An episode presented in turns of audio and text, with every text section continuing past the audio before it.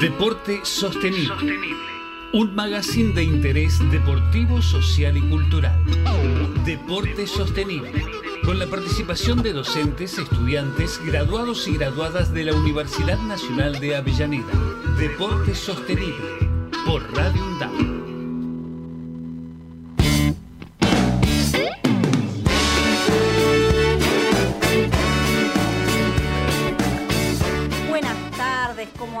Aquí en Deporte Sostenible en Radio UNDAB. Mi nombre es Virginia Solari y los voy a estar acompañando aquí hasta las 14 horas. Y eh, les recuerdo, como siempre, que pueden estar en contacto con este equipo, que es mucho más que yo, a través de las redes sociales, que es deportesostenible.undab en el Instagram. Pueden seguir también eh, buscar en Facebook tenemos, está el proyecto de deporte sostenible en general, que ahí está dándole también bastante seguimiento eh, Mariana Banjay como vicedecana del Departamento de Salud y Actividad Física y, coordinadora del proyecto, y también el Facebook de Deporte Sostenible en Radio UNDAB. Así que ahí pueden seguirnos, eh, postularse para venir acá al programa si quieren también, contarnos sus experiencias, críticas, sugerencias. Y bueno, y hoy tenemos aquí en el estudio, que la semana pasada habíamos presentado, pero la comunicación salió frustrada en la era de las tecnologías. Se ve que no todas las señales llegan. Em, así que lo tenemos acá de cuerpo presente, mucho más lindo porque intercambiamos, nos podemos mirar y ver las claves no, verbales, lo tenemos a Mario Montoya. Eh, Mario ahora se va a presentar también él, pero yo hago una breve presentación eh, inicial de lo que lo habíamos presentado la vez pasada. Eh, él hace todo lo que es investigación aplicada, trabaja con principalmente lo que son residuos sólidos industriales. Yo antes de la entrevista ya lo puse en jaque porque le pregunté, le dije, Mario, digo, este programa es deporte sostenible, es sostener el deporte en el tiempo, y le dije, ¿cómo venís, Mario, con el deporte y la actividad física? Y me dijo, es una cuenta pendiente. Bueno. Eh, está bueno también ponerlo en agenda, pero lo trajimos acá, Mario, porque justamente para que eh, el deporte y la actividad física se desarrollen en un ambiente que sostenga cierta calidad de vida o ciertos aspectos a lo largo del tiempo, necesitamos también gente que desde el territorio y en el día a día vaya realizando investigaciones que generen y sienten un precedente que hagan cuestiones prácticas. Y Mario trabaja bastante en eso. Y a su vez también forma parte de un eh, proyecto. Nosotros eh, venimos siguiendo también todo lo que es las, eh, las encíclicas y los mensajes políticos más que religiosos que se dan desde el Vaticano con la Laudato Si y también con la eh, nueva encíclica que ha salido ahora en referencia también a los temas ambientales. Y Mario forma parte de la huerta Laudato Si que se realiza en, em, en, el predio de la capilla Nuestra Señora de Montevergine en el barrio de Villa Caraza, junto con el Instituto desarrollo ahí. Bueno, nos interesa que él nos cuente lo que está trabajando, las investigaciones, algunas cosas también sobre el estudio del suelo, mejoramientos. Hay mucho, así que te saludo, Mario, antes de seguir hablando. ¿Cómo andas? Bueno, buenos días, buenos días a la audiencia eh, de, esta, radio y bueno, eh, muy, estoy muy contento de estar en Avellaneda porque es, digamos, eh, un lugar donde yo me formé en la educación y por lo tanto también es muy grato volver, digamos, al lugar donde uno estudió y se formó. Acá hice mi escuela secundaria y muy cerquita, en industrias químicas. Y bueno, y hoy estamos volviendo acá a esta querida ciudad. Qué bueno, eh, realmente la, formación acá de, la escuela. ¿Es el Longobardi? No, en el Longobardi que queda aquí eh, cerquita de lo que sería la estación provincial, donde ahora está el Museo Ferroviario, a la vuelta, ¿no? Sí, sí, es justo ahí, este colegio, digamos, eh, que yo venía de, digamos, soy de Tucumán, y bueno, en un momento recalé acá en Buenos Aires y estaba buscando justo un colegio y bueno, me anoté acá y la verdad eh, fue algo muy importante para mi vida porque fue lo que me dio a mí el trascender en la ciencia y investigación y bueno, me llevó por distintas partes del mundo capacitándome y en exposiciones internacionales, bueno, una serie de cosas que fueron muy importantes para mi vida y bueno, que estoy tratando de transmitir estos saberes, digamos, en distintos campos, ¿no? Muy bien, ¿y llegaste acá a Buenos Aires en la adolescencia, Mario? Sí, yo nací en el campo, en Tucumán, en un pueblo jesuita llamado San Ignacio de Loyola. Me formé ahí en ese pueblo, viví 16 años en el campo, trabajé en el campo desde niño, en ese momento todavía no se hablaba de trabajo infantil. Eh, soy descendiente bueno, de una familia de, inmigrantes, este, vasco, francés y libanés, y a su vez este, realicé mi labor en el campo desde muy niño. Y bueno, eso fue lo que me llevó también a, digamos, a tener presente siempre las labores en el campo y bueno, realicé parte de mi carrera eh, de escuela secundaria en Tucumán y después, bueno, migré a, acá a Buenos Aires para, para complementarla, digamos. Muy bien. Bueno, y la semana pasada, que justo coincidía, que era el 17 de octubre, Día de la Lealtad, yo resaltaba también de que, bueno, que has tenido desde también tu, militancia que te ha llevado a estar eh, incluso fuera del país. Sí, si bien yo este, vine acá a Buenos Aires por tema educativo, también este, fui un militante político y social desde los 13 años. Eso fue también que durante la época del, operativo de independencia y la dictadura estuve detenido, soy un expreso político y bueno, después tuve que hacer un, largo camino, digamos, que me llevó a Europa y después volví nuevamente a la Argentina para desarrollar mis actividades y poder terminar mi escuela secundaria, ¿no? Muy bien, bueno Mario, gracias, gracias por estar acá.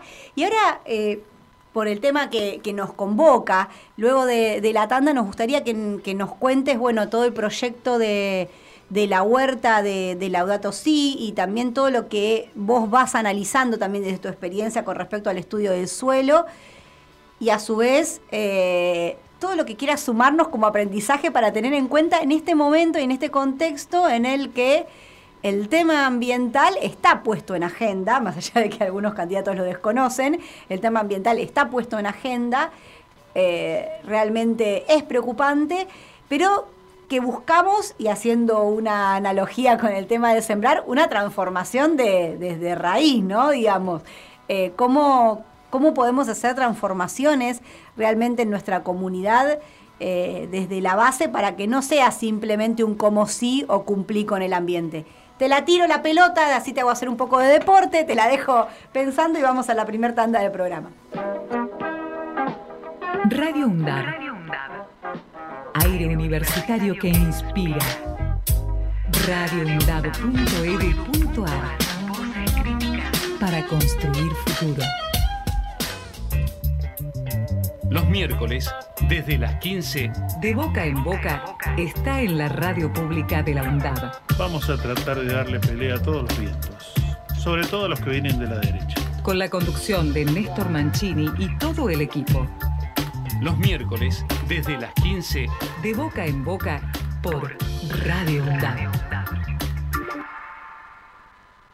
En menos de cuatro años en la provincia de Buenos Aires logramos construir una escuela cada ocho días, cuatro kilómetros de rutas por día y sumar cuatro policías nuevos por día. Desde el primer día transformando la provincia. Gobierno de la provincia de Buenos Aires. Década. Empezamos a hablar antes que la UNDAB, pero nos pusimos nombre y apellido el 7 de mayo de 2012. Década sonar en unidad, compartir la palabra, mediar colectivamente. La década de Radio Lab es de cada uno de nosotros. Es de cada uno de nosotros. La década de Radio Lab es de cada uno de nosotros. La década de Radio UNDAB es de cada uno de nosotros. Hacemos pie. Recorremos todos los paisajes de la ciudad de Avellaneda y los distintos escenarios barriales, con agenda propia. Hacemos pie, paisajes y escenarios. De lunes a viernes, de 9 a 12 horas. Hacemos pie. Igualdad, justicia y libertad, pilares que se levantaron firmemente en Argentina con la vuelta de la democracia. Estos pilares requieren cuidado constante, proteger nuestra democracia, mantener vivo el sueño de un futuro mejor. Es la misión de todo el pueblo. A 40 años de la democracia, Aruna, Asociación de Radiodifusoras Universitarias Nacionales Argentinas.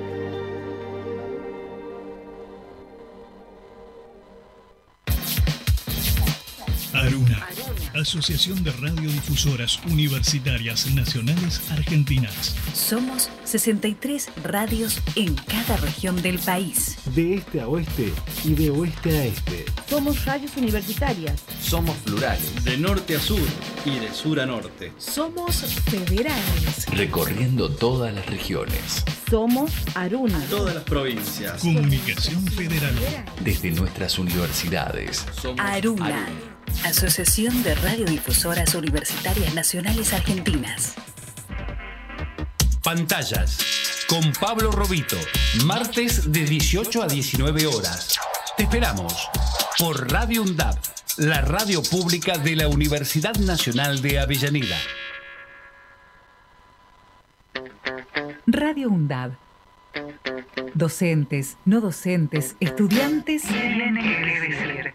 Radio UNDAB. Voces universitarias. Escuchalas. Escuchalas. Voces universitarias. Radio UNDAB. Radio UNDAB. Radio UNDAB. Emisora universitaria multiplicando voces.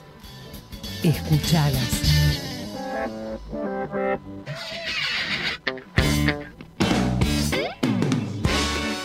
Muy bien, estamos aquí en este segundo blog y le tiré la pelota para que haga un poco de deporte acá a Mario Montoya, pero de paso cuento que también dentro de los proyectos que tenemos aquí en, la Universidad Nacional de Avellaneda, y eh, más que los proyectos, digamos, esta propuesta de tener la, extensión universitaria curricularizada, en particular en, Trabajo Social Comunitario 4, se trabaja con organizaciones. En este caso, em, hay un grupo de trabajo social comunitario 4 que está realizando entrevistas a, integrantes ahí de la que están trabajando en la huerta y en el centro de formación donde colabora Mario. Y dentro de ellos hay uno de los estudiantes que es de la licenciatura en actividad física y deporte, junto con estudiantes de informática, de ciencias ambientales y de periodismo, que de manera interdisciplinaria eh, y junto con la comunidad eh, la idea es que puedan construir y elaborar un proyecto que le quede a la organización para,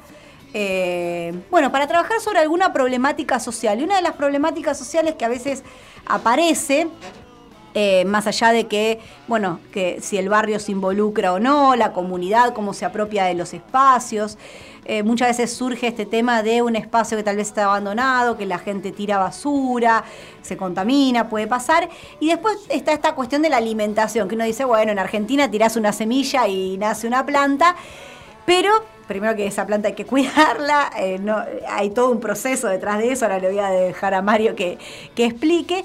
Y a su vez que también, y eso me lo encontré yo también cuando hice mi, mi trabajo para, para la especialización, de que uno dice, bueno, uno puede hacer compost, compostar, generar tierra desde los residuos orgánicos, que es una forma también de reducir los residuos. Tenés un terrenito, podés plantar ahí en, el, espacio de la capilla, tienen ese terreno, pero también en particular en todo lo que es la zona de la cuenca Matanza Rachuelo, como pasa tal vez en otros lugares, nos encontramos con suelos que están contaminados y que entonces también es un desafío plantar alimentos. Cuando uno habla de una vida saludable de jóvenes, niños y adultos haciendo actividad física y deporte con una alimentación saludable en una huerta que puedan plantar la propia comunidad, imaginando un mundo así, ¿no? Digo, ideal. Bueno, nos encontramos con algunas cosas que hay que trabajar primero. Y eh, sé, Mario, que estás haciendo también algunos estudios con respecto al tema del suelo y algunas propuestas. Yo te tiré un montón de cosas. Vos arrancá por donde quieras. Si querés contando cómo te acercás a la huerta eh, y con qué problemas se fueron encontrando, qué desafíos tienen por delante. Sí, este, digamos lo que me ligó a mí a la agricultura es ancestral, digamos. O sea, yo nací en el campo y queda siempre esa memoria de haber trabajado en el campo y a su vez de haber este, podido, digamos, desarrollar esa actividad de, una familia, soy de una familia de labriegos, digamos, que donde se cosechaba y bueno, se guardaba la cosecha para, para que durara todo el año, digamos, así. Era como una acumulación, digamos, de temporada. Y bueno, también este, todo esto eh, se fortifica, digamos, de alguna forma cuando yo ingreso a la escuela de, acá de, Avellaneda de eh, Ciencias Químicas, este, me pongo en contacto con los profesores y en un momento me proponen hacer una investigación sobre la contaminación del riachuelo. Bueno, eh, con el doctor Nishizawa, eh, hijo de japonés este hombre, doctor en química y a su vez en física también, un hombre muy sabio, de una formación este, eh, muy amplia, también tenía este, eh, estudios en criminalística. Bueno, con él realizamos algunos, este, era, corría para todo esto, imagínense, estábamos en plena dictadura, el año 80-81, cuando realizamos realizar esa investigación, que realizamos entre cuatro personas que, digamos que el doctor Nishizawa había designado.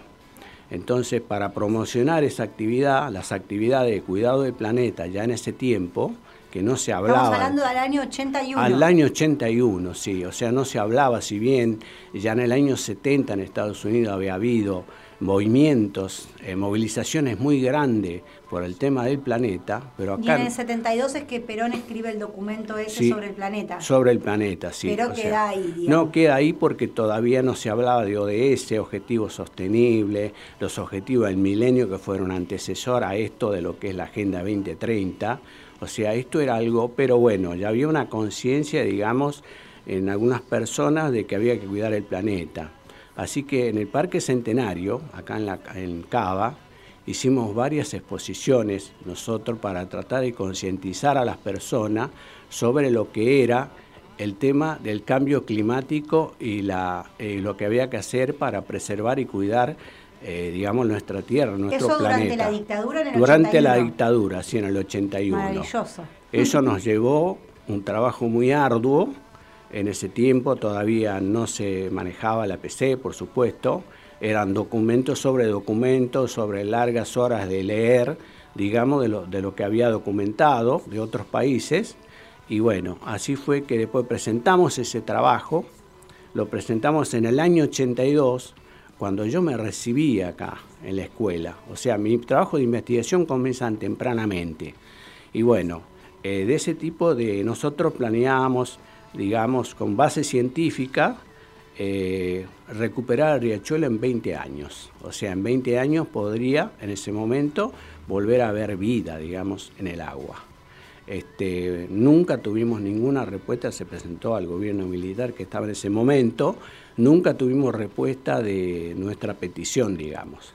Pero bueno, el trabajo lo hicimos. Qué interesante, Mario, esa, esa parte.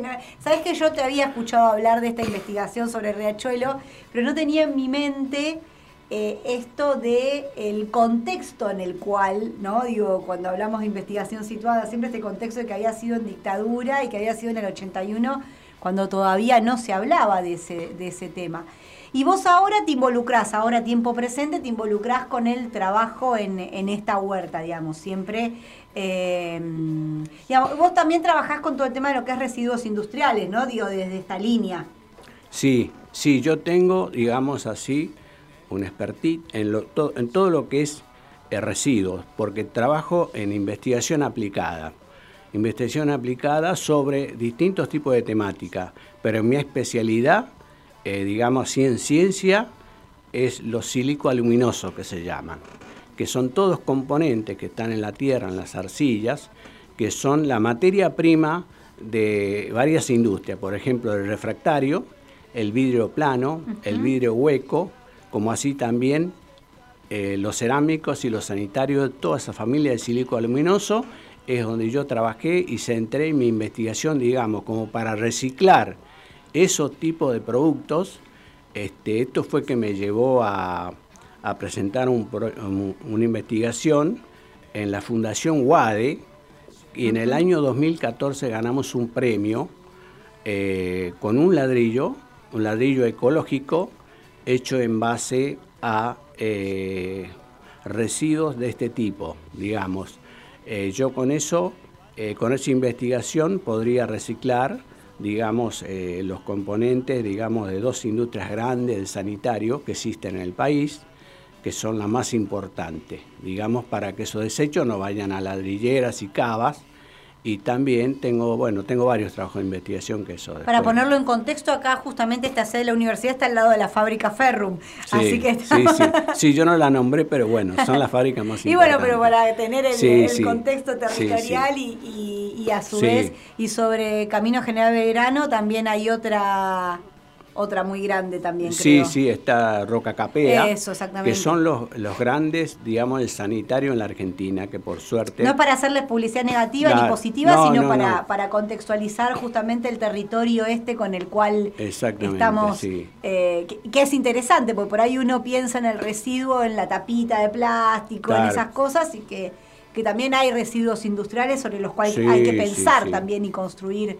propuestas sumamente interesante eso. Y llegás a la huerta, a la Laudato Si. Así que, bueno, a Laudato Si llegó por, ya este, estaba trabajando, eh, me une una amistad con Marcelo Río, eh, de la Pastoral Social de Lanús. A los dos nos une, digamos, de alguna manera la fe, ¿no? Somos, este, somos personas de fe, digamos, que adherimos a la religión católica fervientemente. Entonces eh, teníamos proyectado realizar alguna acción, digamos, de alguna manera, para poner en contexto todo esto, lo que es la vida, lo que es el humanismo cristiano, todos esos temas que están dando vuelta siempre, eh, y bueno, que hace tanta falta en nosotros eh, poder transmitir, digamos, valores, virtudes que mejoran la familia y por lo tanto también mejoran la sociedad de alguna forma, digamos. Entonces veníamos hablando con Marcelo, y, bueno, surgió la posibilidad de un predio en, Lanús, en una capilla, eh, Montevergine, del barrio de Caraza. Entonces, este, ahí con el permiso, digamos, del padre Jacinto, eh, logramos tener un, conseguir un terreno para poder realizar la huerta. Este, si bien la mayoría de los terrenos baldíos ya tienen una alta contaminación porque son terrenos que a lo mejor van quedando, digamos, como eh, donde se ha tirado, digamos, de alguna manera, o se ha descartado eh, basura, de tanto basural y a cielo abierto que todavía sigue habiendo en Lanús y en distintas partes, digamos. Entonces, este, bueno, nos veíamos, sabíamos que íbamos a tener la problemática, digamos, de la tierra, de alguna forma, porque, bueno, eh, nos enfrentamos. Pero bueno, los desafíos me gustan porque soy investigador y porque la investigación también requiere de fe y bueno, y de conocimientos y bueno, y uno se enfrenta eh, diariamente, eh, digamos, a, desafíos muy grandes cuando uno quiere investigar, porque si bien la investigación acá más de todo está centrada en este país, en una, digamos, en, en el CONICET, en todos lugares, ya que eh, digamos, de un saber crítico elevado, pero nosotros como técnicos también tenemos un saber muy importante que fuimos desarrollando a través de nuestros distintos tipos de labores que fuimos haciendo. Entonces yo siempre digo de que somos investigadores sociales solitarios, porque lo nuestro no está en ningún lado y no se puede capitalizar. Y yo siempre digo que los saberes hay que eh, tratar de transmitirlos y no quedarnos con esos saberes y llevarnos a, llevarnos a la, tumba, digamos que ahí no le sirve a nadie, ¿no? Entonces yo digo siempre el saber eh, tiene que ser popular, tiene que llegar a las personas, por lo tanto, este, digamos, para que sea virtuoso de alguna forma. Y bueno, comenzamos, eh, hoy estamos en una etapa, digamos, con la comunidad, eh, ya hicimos algunos ensayos, seguimos con el estudio de la tierra y en este momento, bueno, estamos eh, haciendo unos canteros para poder, digamos, comenzar la actividad, si bien ya hicimos algunos ensayos. Y bueno, ya estamos trabajando con la comunidad, que bueno, por suerte la comunidad eh, lo tomó con alegría, con voluntad, y bueno, se formó un equipo muy lindo de trabajo, y bueno, últimamente también con el, con el apoyo de eh, el Instituto de un Observatorio de Políticas Públicas, eh, que cuyo presidente es Juan Manuel Moreira, eh, un dirigente social y político, un joven brillante de Lanús, que nos facilitó también parte de, unos programas educativos en huerta orgánica y jardinería, también cuidado de personas, que se están realizando en el predio de la capilla.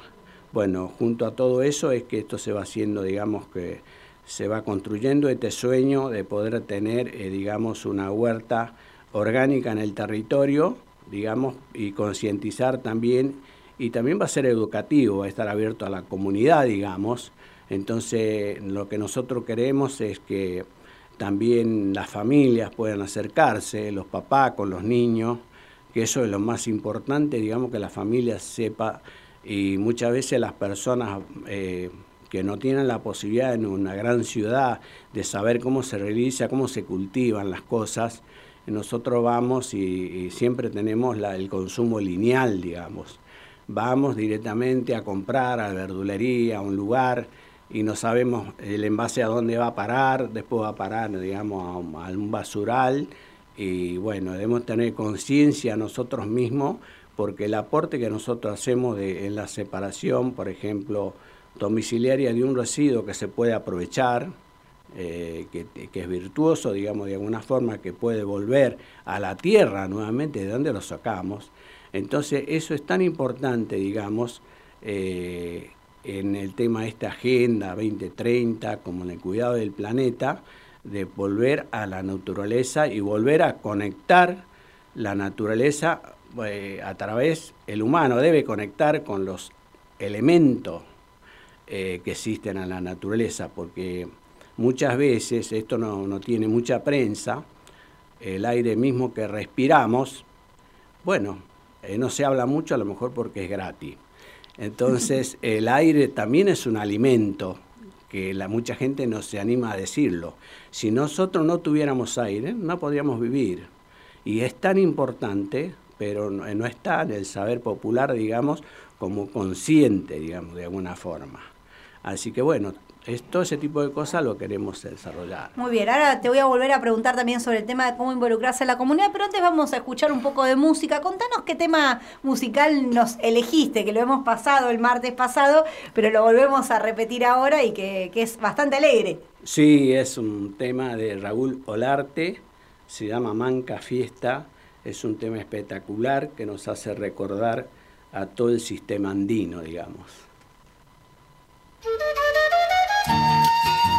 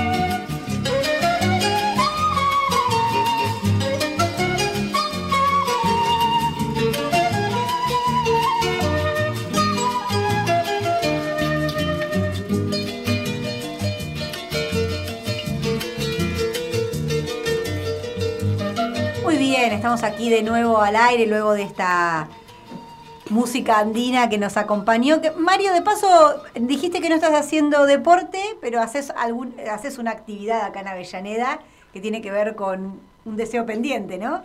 Sí, sí. En este momento estoy haciendo una actividad acá en esta hermosa ciudad porque es una ciudad donde el deporte, el arte, la cultura, la música es como un referente. Yo no sé si hay tanta conciencia de eso. Avellaneda es como un referente acá en, en este país de lo que es, este, digamos, eh, todo este tipo de actividades, que es, bueno, es una política pública, por supuesto, que se implementa en muchos lugares del mundo, que yo fui, este, vi todas estas cosas, como por qué se hacen, por qué, por ejemplo, en España se corta las calles los fines de semana para que la gente vaya a las bicicleteadas. Todo eso yo lo, en- lo entendí porque, bueno, la gente me explicaba yo decía, ¿cómo puede ser si nosotros hacemos esto? A lo mejor de cortar la 9 de julio en Buenos Aires para hacer deporte, a lo mejor es un trastorno, digo yo. Y bueno, y ahí me indicaba mucha gente del ambiente social, de- del trabajo, de que eso se hace para mejorar el humor social de las personas. ¿Por qué? Porque eso, este, en lugares donde hay tan poco lugar, tan poco verde, como no es como nuestro país que tenemos inmensidad de climas y de verde y de distinto tipo de turismo, que en nuestro país no existe como tal. Es muy difícil encontrar un embalse, un lugar de río, salvo los mares que tienen ahí cerca. Entonces ellos me explicaban que era tan importante eso para poder mejorar el humor social de las personas. Por eso tenemos tanto el foco internacional sobre nuestros bienes comunes también. ¿no? Sí, sí, sí. es un tema. Y yo te quería preguntar, volviendo al tema de la, volviendo al tema de la huerta, cuando vos decías, bueno, se va involucrando la comunidad, ¿cómo se compone esa comunidad? ¿Es una comunidad del barrio cercano a la capilla? ¿Es una comunidad que viene de otros lugares, que viene de más lejos? Por ejemplo, vos vivís cerca de, de la capilla, vivís más lejos. Sí, y yo vivo, vivo cerca, relativamente cerca de la capilla. Eh, bueno, los primeros que se involucraron fueron las personas, los voluntarios de la capilla, que bueno, fue una alegría Que para son no- del barrio. Que son del barrio, es una Bien. alegría para nosotros, pero bueno, ya tienen en su, en su ADN, digamos, el voluntariado, ¿no? Que es tan importante. Y bueno, fueron los primeros que se anotaron, digamos. Buenísimo. Y después también otras personas que vienen de distintos lugares, de Lomas, de, de otras bar- barriadas por ahí cerca, digamos que se anoticiaron a través de las redes sociales, sería, y bueno, vinieron a hacer los cursos de jardinería y huerta. Es decir, que el barrio se apropió del, del Sí, espacio y de la formación brindada, que es una formación que está dada por, el, por un centro de formación profesional que articula con el fomentar empleo. Si alguien eh, le interesa, bueno, está en las redes sociales que es Huerta Laudato Si, que se puede seguir ahí eh, y que pueden ir viendo lo- el trabajo que están Sí, sí. que están haciendo. Y te mm, y con respecto a- al tema este de cómo se va, eh, ha- hacen el curso, pero después la gente se queda y sigue trabajando en la huerta. Sí, sí, porque pensamos profundizar todo esto. Ajá. En lo que es jardinería, digamos, este año nos encontró, digamos, ya sobre la temporada primavera-verano, que nosotros tenemos dos temporadas que en muy pocos lugares del mundo se puede existir como tal. Yo siempre que digo, acá cuando se habla livianamente de los cuatro climas, a veces que creen que es algo repetitivo y es algo que no, tiene una importancia muy grande porque cuando uno ya, eh, digamos, va hacia, hacia el norte, digamos, este, no nos olvidemos de que nosotros tenemos la posibilidad de dos temporadas de cosecha, que en muy pocos lugares existen, digamos, por los climas. Entonces, este, eso también eh, queremos la próxima, el próximo año que nos encuentre ya con, cuando venga la temporada primavera-verano, que nos encuentre con los plantines, eh, eh, el tema de la jardinería y bueno, y la huerta ya. Si bien esto es un proyecto que va a seguir, se, está, eh, se va a hacer cursos, se van a preparar cursos de huerta y jardinería que se van a ir dando a través del año. Y bueno, y una apertura a la huerta que va a ser los días sábados por ahora, de 10 a 13, donde gratuitamente le vamos a enseñar a la gente cómo cuidar una planta, este, el sol que necesitan, si necesitan tener plantas de, sombra o, tienen, eh, si tienen sol para elegir las mejores especies. Y bueno, todo esto, digamos, es un intercambio que vamos a tener con las personas y bueno, los cursos van a ser gratuitos eh, como tal, digamos, y se va a ir, se va dando un calendario durante todo el año para posibilitarle a todo el mundo de que pueda, ante cualquier duda, volver a consultar a la huerta y que sea un lugar común de intercambio de saberes y este tipo de, cosas referentes, digamos, a, todo lo que es eh, este, huerta orgánica y eh, cuidado, por supuesto, también de la alimentación, ¿no? Eh, mi sueño sería más adelante también articular en otras problemáticas también.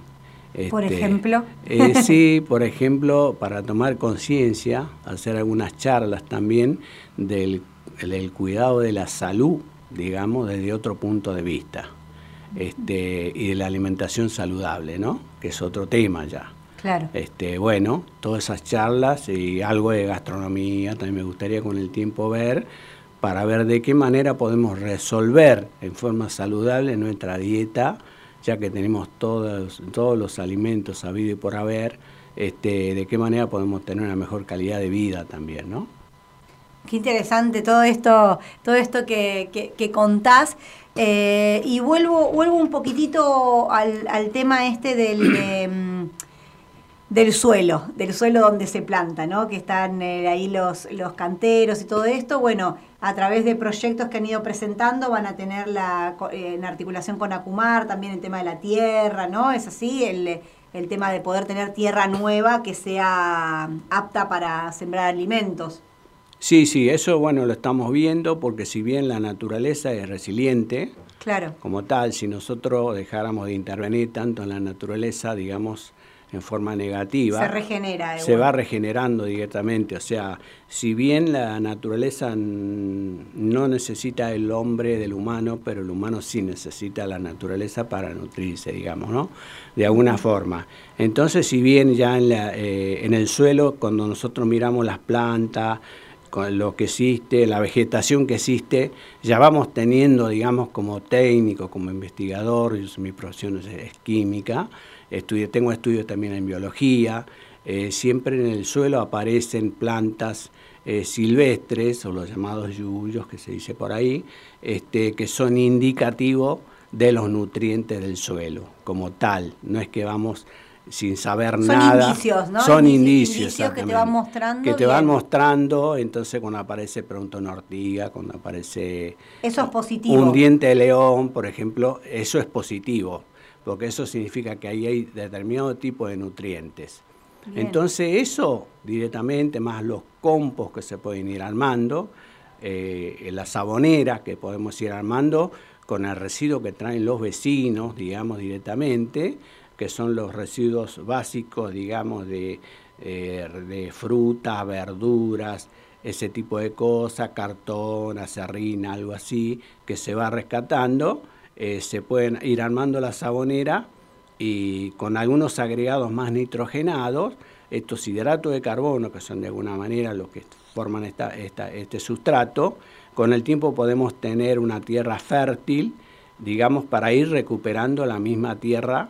A través de nuestros alimentos vamos a recuperar eh, la tierra contaminada, digamos, de alguna forma. Y cuando decís eh, más nitrogenados, ¿qué sería? Por ejemplo, borra de café o alguna de esas cuestiones o no? ¿O estoy errada por ahí? No, eh, los componentes nitrogenados, los, los compost o los, la sabonera, como se dice, están formados por dos compuestos químicos. Digamos, en fondo, todo lo que se mueve es química. Ajá. Este, digamos, los hidratos. Acá, mi hija también de 5 años te preguntaría, ¿no? ¿De qué está hecho la tierra, por ejemplo, no? ¿De qué está hecho el este, compost? Preguntemos. Bueno, está hecho todo de desechos. La parte de hidrato de carbono está formada por los cartones, todo esto que estoy comentando yo, los residuos de las verduras, de la fruta, todo ese tipo de cosas, más abonos verdes que se pueda tirar. No le ponemos pan para el hidrato de carbono, ese para nosotros. Resto, resto de verdulería, ese tipo de cosas. Y lo que son los compuestos nitrogenados es el desecho de criaderos de gallina, abono, digamos, de guano de, de caballos, ese tipo de compuestos son los que se utilizan para lograr la combinación química que tiene que haber entre los dos elementos para tener algo virtuoso del otro lado de la ecuación química, Claro. digamos, es una ecuación química. Porque en la naturaleza, en la vida misma. Porque en la naturaleza y la se vida cruzan misma esas cosas, se digamos. cruzan esas cosas, digamos. O sea, Sí. eso existe como tal. Lo que pasa que, bueno, no lo vemos, digamos. Porque nosotros, digamos, eh, y bueno, eso es un es una reacción química donde interviene una serie de factores, eh, de temperatura. eh, primero aparecen en el, en en el, digamos, en el compo aparecen lo que se llaman microorganismos, que se llaman nitrificadores, que son lo que producen la descomposición, digamos, de todo ese compostaje. Y después más tarde aparecen las lombrices y todo tiene una labor y tiene una función, digamos, para que se realice esa reacción química y volvamos a tener la fertilización de esa tierra de esa manera. Ahora te pregunto, por ejemplo, en un, en un compostaje casero, en una casa, ¿no? Por ejemplo, digo, yo no tengo gallinero.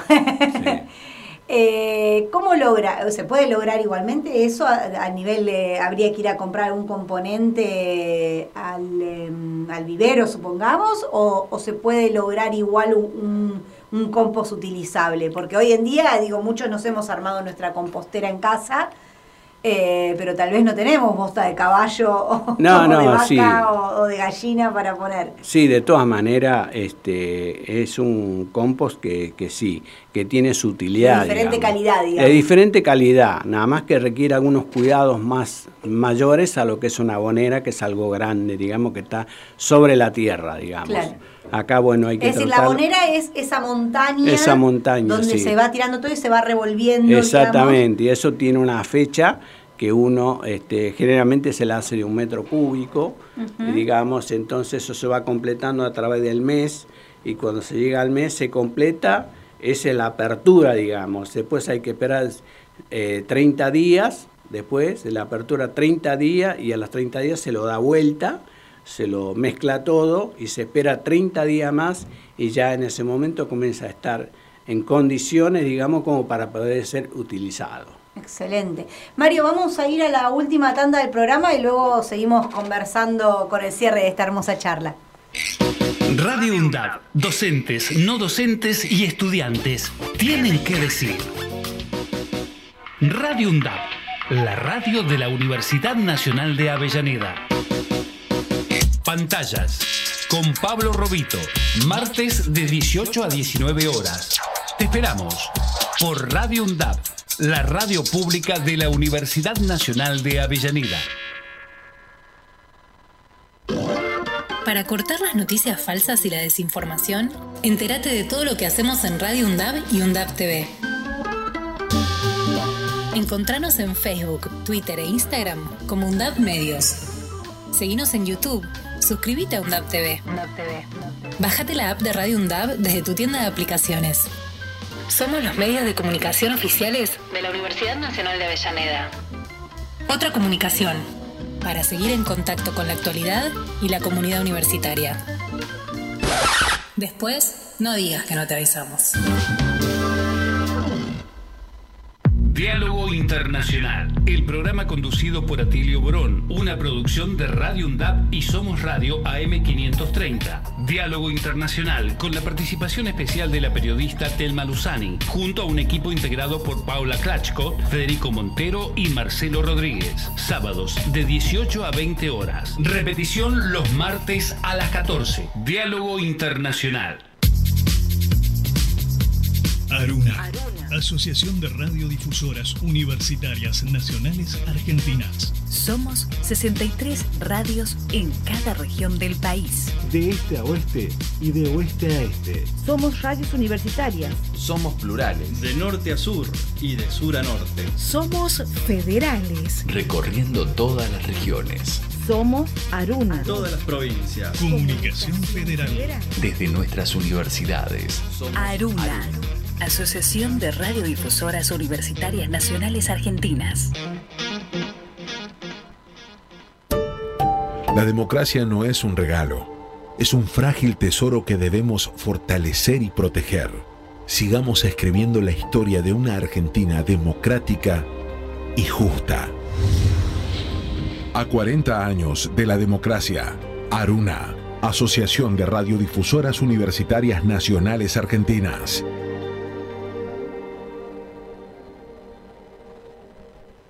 Sonados, con Claudio Spector y Marcelo Zanelli.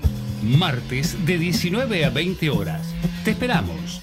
Sonados por Radio UNDAB, la radio pública de la Universidad Nacional de Avellaneda.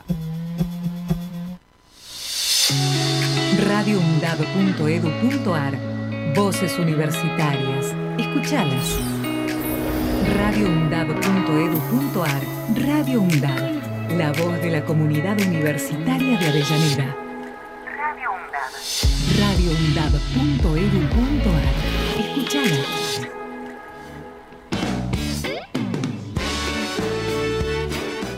Bueno, estamos aquí en este último bloque, aquí en Deporte Sostenible en Radio UNDAB y en los bloques anteriores me faltó repasar que estamos conversando con Mario Montoya, que es eh, técnico químico, que a su vez hace investigación aplicada, tiene mucha experiencia en el tema de lo que es eh, residuos y también todo lo que tiene que ver con el trabajo de la tierra y está formando parte del proyecto de la huerta Laudato Si que se realiza en la capilla Nuestra Señora de Monte Vergine, así se pronuncia, ¿no? ¿Es correcto? En el barrio de Villa Caraza, en, en, Lanús, donde también funciona el Centro de Formación del Instituto de Estudios y Políticas Públicas de Desarrollo I. Así que, Mario, yo, última pregunta, pues ya estamos casi sobre el final del, del programa, pero sigo con el tema del compost pensando, ¿no? Este tema que vos decías, lo del tema de nitrogenarlo con la voz, de todo eso tiene que ser de animales de granja, no, no animal doméstico, no perro, no gato, digamos. No, no, no, sí tiene que ser animales de granja, digamos, generalmente, bueno, que son herbívoros, ¿no? claro. Eh, es, digamos, viene por ese lado la cuestión. Sí, viene por ese lado. herbívoros. Sí, sí, porque bueno, el consumo de carne y todo si eso. si tenemos un perro vegetariano, podría ir. Sí, podría pero ir. Pero es sí. medio raro la cuestión. sí, sí, sí. Está Este, bien. Otra cosa que te quería comentar, digamos, para no dejar pasar, Dale. es este que tengo varios trabajos de investigación hechos, Bien, que todo tiene que ver con el tema del cambio climático. bien. Importantísimo. Eh, a su vez, digamos, la industria me permitió trabajar mucho en investigación. Entonces, eh, tempranamente ya estuve en investigaciones de, de plantas, digamos, de, de cerámicos, y a su vez, este, los últimos trabajos de investigación que hice fue sobre filler granítico, que es un, un trabajo especial que le hice para un agente de Córdoba. En Córdoba sabemos que hay muchas minas de granito y ese granito cuando se corta queda un polvo que lo tiran en un lago, Mm. digamos. Y bueno, es un lago gigante. Bueno, sobre ese tipo de producto, eh, un agente del partido de San Martín me pidió que investigara y bueno, yo logré hacer un, varios objetos, eh, un ladrillo eh, eh, por cocción, digamos, y bueno, ese fue uno de mis trabajos, digamos, en filler granítico. Y después, otro trabajo importante que hice que quedó, digamos, en carpeta, es este, la arena de fundición gris. La arena de ¿Qué sería fundición gris que se utiliza para hacer, para hacer piezas, digamos, este, en fundición, eso, los moldes se hacen con arena, con una arena bastante pura, digamos, y con componentes orgánicos. Entonces, cuando se rompe el molde y se saca la pieza, esa arena pasa a ser un descarte. Y un descarte muy contaminante porque al tener productos químicos de hidrocarburos, este, el problema es que eso cuando se descarta eh, hace una, un- eh, realiza una contaminación muy fuerte en la tierra y en los ríos subterráneos. Bueno, yo hice una investigación eh, en el cual presenté una tesis en la Universidad UADE, que este muchacho, un excelente ingeniero industrial, este, hizo una tesis sobre eso y esos estudios quedaron hechos, digamos que son muy importantes y que me logró, eh, que logramos con este estudio de poder llegar a la Cámara de Fundidores de la República Argentina y realizar en uno de los predios más grandes, digamos, de lo que es fundición en la Argentina, realizar la tesis en la propia fábrica. Eh, el fundamento de esta tesis que le di como título a es recuperación de arena silicia eh, de fundición gris a este muchacho que hizo una tesis en la Universidad Guade para recibirse de ingeniero industrial. Y bueno, el trabajo consistía en recuperar esa arena para ponerla de nuevo en otro producto que es el hormigón elaborado. Y, al, ponerlo ahí no contamina, digamos, o se reduce el impacto. Se reduce el impacto. Porque obviamente siempre hay un impacto y una contaminación. Sí, sabemos, que la, sabemos que la construcción ya es Claro, claro. un elemento. No, no, por eso siempre lo resaltamos porque por ahí está bueno el tema de no, no romantizar ¿no? las situaciones. Siempre hay un impacto, pero lo que lo que genera esta investigación de la cual vos participaste y de la que fuiste ahí el, mentor ¿no? de esta, de esta cuestión es el tema de reduce el impacto con respecto a ese material tan contaminante. Sí, sí, es así. Eso. Bueno, Mario, la verdad que es maravilloso y ojalá toda esta entrevista, que, que ahora después también vamos a ir compartiendo con, eh, con los estudiantes que están trabajando ahí en el, eh, en el proyecto, pero que también queda disponible para quien quiera en, eh, en la web de la radio, en radio... Si alguna persona quiere, digamos, tener de, de mano el contacto, digamos, para realizar alguna investigación estoy abierto a todo ese tipo de cosas. Buenísimo. Este, bueno, que podemos seguir adelante con cualquier problemática que existe porque, digamos, en todo lo que es residuo sólido es, digamos, eh, es mi campo, digamos, el residuo sólido. Después, no así los líquidos, digamos, que no me dediqué nunca. Y tienen otra complejidad también. Que tienen otra complejidad porque, se filtran. Exactamente, porque bueno, esto de la química es algo muy muy amplio, digamos, tenemos desde la medicina hasta la industria. Este, así que bueno, si alguna persona quiere hacer alguna investigación sobre algo en lo que lo pueda ayudar, de mi experiencia lo puedo hacer. Excelente, buenísimo. Y bueno, y ojalá también sirva ahí como, como aporte para la escritura también de un proyecto de extensión universitaria que pueda la organización llevar adelante ahí en conjunto eh, con, con todos estos aportes y a su vez tal vez otros cuatrimestres el año que viene todo eso, seguir algunas líneas de investigación, porque, bueno, si hay alguien que enganchó el programa y no sabe bien cómo va la cuestión, pero aquí en la, en la Universidad Nacional de Avellaneda tenemos curricularizada la extensión universitaria y justamente lo que apuntamos es a investigar con los movimientos sociales y con las organizaciones sociales eh, pero no para hacer extractivismo del conocimiento, sino para construir el conocimiento en, en, conjunto. Así que, bueno, Mario, muchísimas gracias. Te pueden eh, seguir ahí la Huerta Laudato Si, te pueden, no sé si sos muy activo ahí con las redes, pero Mario Montoya lo pueden buscar también en, las redes sociales. No, soy, no soy tan activo, digamos, eh, en el manejo, porque cuando yo me eduqué, digamos, no, no existía todo esto y es nuevo para mí y yo pensaba que nunca lo iba a necesitar, pero bueno, acá. Veo, que lo necesito. se puede escribir ahí. En, el Instagram de Laudato sí, se puede seguir ahí, bueno, después lo iríamos mejorando claro. un poco, ¿no? No, pero está ahí con, con la huerta Laudato sí, pueden seguir también Deporte Sostenible en Radio UNDAB, nos escriben y les mandamos ahí cualquier cosa la, información. Así que bueno, ya sobre el final del programa vuelvo a agradecer entonces a Mario que hoy pudo estar aquí de, cuerpo presente en, esta hermosa conversación e intercambio eh, aquí en, en Deporte Sostenible. Así que gracias Mario Montoya por, eh, por habernos acompañado. Mandamos un fuerte saludo a los integrantes del, equipo de este programa, que es Leticia Farfalia, eh, Leandro Díaz, por supuesto la coordinadora Mariana Banjay, y agradecer a Matías Beli Basualdo que está en la operación técnica. Nos reencontramos el próximo martes aquí a las 13 horas.